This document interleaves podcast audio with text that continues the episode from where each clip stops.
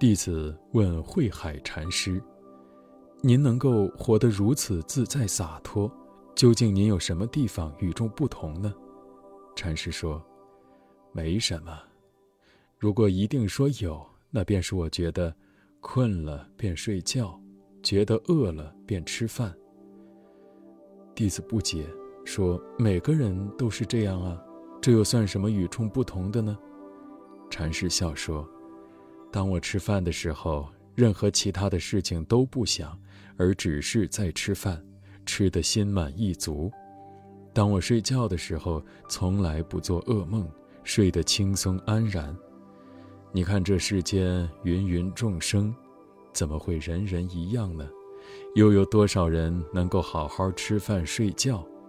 吃饭的时候，总还思量着如何防备他人掠夺自己的所有物；睡觉时又寻思着如何去抢夺他人的东西，使得自己食不知味，寝不安眠。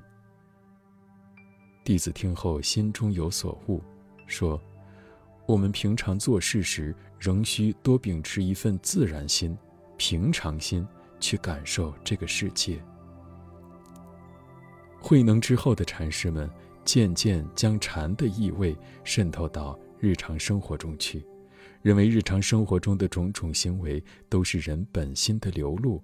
拈花微笑是禅，坐看云起是禅，吃饭睡觉也是禅。原来顺乎自然的行为就是修禅的方法呀。